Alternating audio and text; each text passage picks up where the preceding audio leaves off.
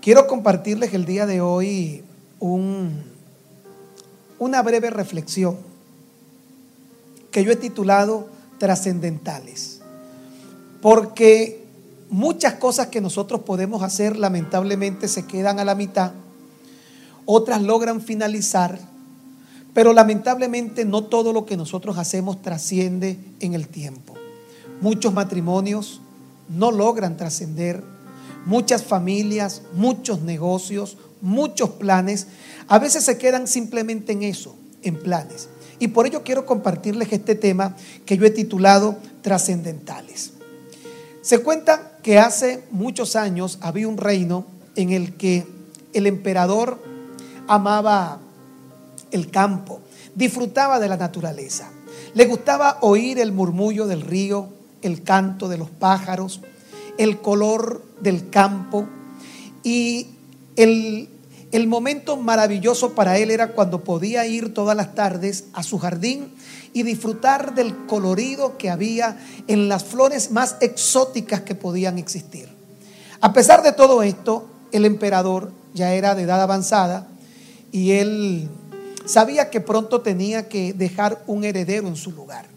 Sus hijos no calificaban habían sido educados en la opulencia y no tenían la sensibilidad que él desarrolló, no solo con eh, la naturaleza, sino también con las mismas personas. Entonces tomó una decisión y convocó a todos los hombres del pueblo. Cuando todas las personas llegaron, había entre ellos un jovencito llamado Daniel. Este Daniel no tenía la intención sino de poder conocer personalmente al rey. Para él su, su mayor alegría era poder entrar al palacio y poder mirar de cerca al rey, por lo menos una vez. Sin embargo, todo el mundo en esa reunión quedó asombrado porque el emperador llegó con una cajita de madera y comenzó a colocar algo en la mano de todos los convidados para aquella reunión. Una vez que todos recibieron aquella semilla, se dieron cuenta que había una petición que se iba a realizar a partir de ese momento. El emperador le dice, desde hoy comenzamos la postulación para saber quién será el próximo rey, el que pueda encargarse de esta labor que yo he venido desempeñando durante muchos años. Ellos se quedaron asombrados esperando qué significaba la semilla. Y él le dice, en ocho meses, la persona que traiga la flor más hermosa, mejor cuidada y con mejores condiciones tendrá la oportunidad de convertirse en el próximo regente de este reino. Todos se fueron a su casa. Daniel asombrado nunca se imaginó que él iba a ser postulado para convertirse a futuro en la próxima persona que sucedería al rey. Pero él comenzó a preocuparse porque decía dentro de sí, ¿qué vamos a hacer todos, porque seguramente debe existir la flor más exótica, la más bonita, que logre entrar al corazón del rey para que él pueda decidir quién puede tomar su lugar. Así que él buscó una maceta un poco más grande de lo normal, la preparó, la arregló y todos los días la regaba con esmero. La preparaba, movía la tierra y la regaba con esmero. Así pasó un mes, dos meses, tres meses, cuatro meses. Y lo que más le preocupaba era que aquella semilla ni siquiera lograba hacer que surgiera un pequeño retoño de ella. Él después de cinco meses la sacó para ver si todo estaba bien, vio que la semilla aparentemente allí estaba, la volvió a sembrar y siguió esperando. Cuando se cumplieron los ocho meses, el emperador mandó hacer un edicto para que todos los que habían recibido la semilla pudieran ir hasta el palacio y entonces sería el momento en el que definirían quién sería el próximo regente de aquel reino. Daniel triste, apenado, preocupado, pensó en no ir. Él dijo, yo no, no creo que deba ir a encontrarme con el rey, porque no pude hacer nada. Esta flor nunca floreció.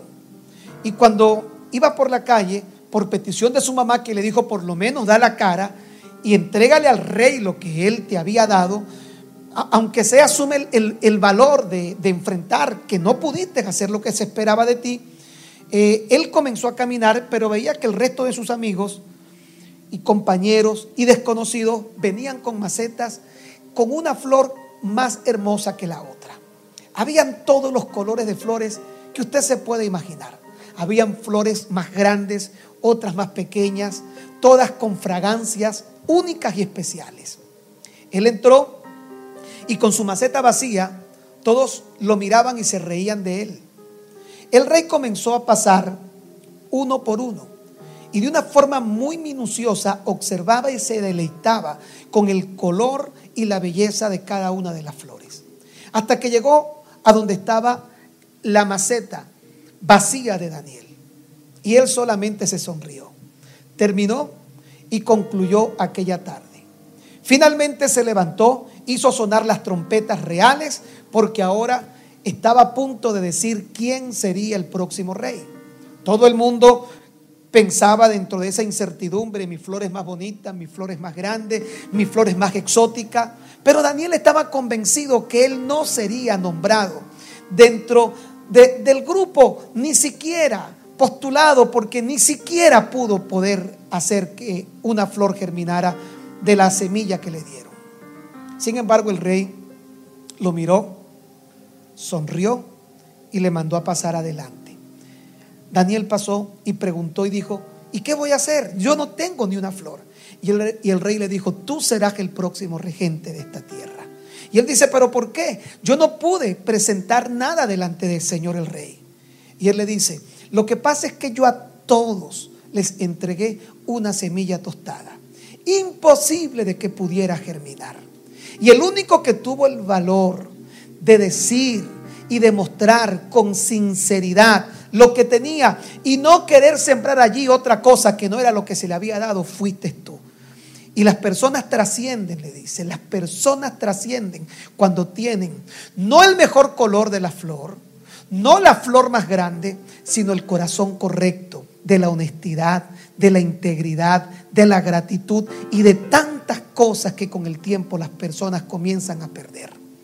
Los seres humanos nos confundimos porque casi siempre evaluamos a todas las personas en base a lo que tienen o en base a cómo se ven.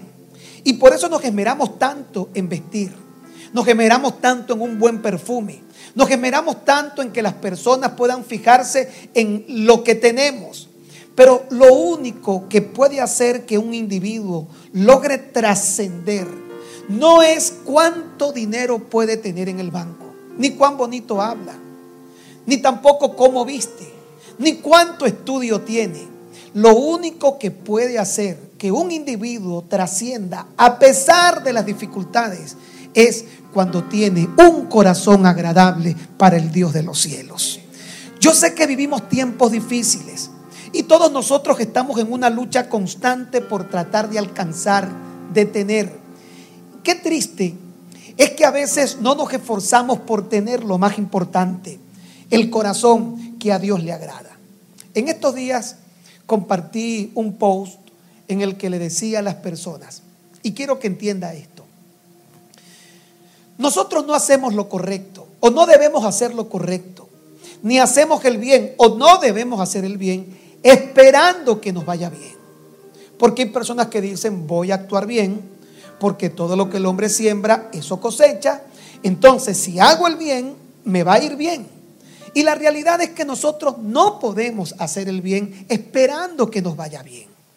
El bien se hace porque simplemente es lo correcto. Y punto. Porque muchas veces, haciendo el bien, de forma inmediata, no cosechamos nada en favor nuestro. A veces es todo lo contrario.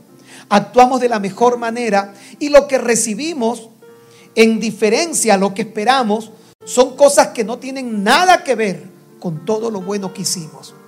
Pero hay algo único que solamente pueden experimentarlo las personas que tienen un sentido de conciencia basado en la moral y en lo correcto. Y es poder dormir tranquilos y poder caminar con la frente en alto.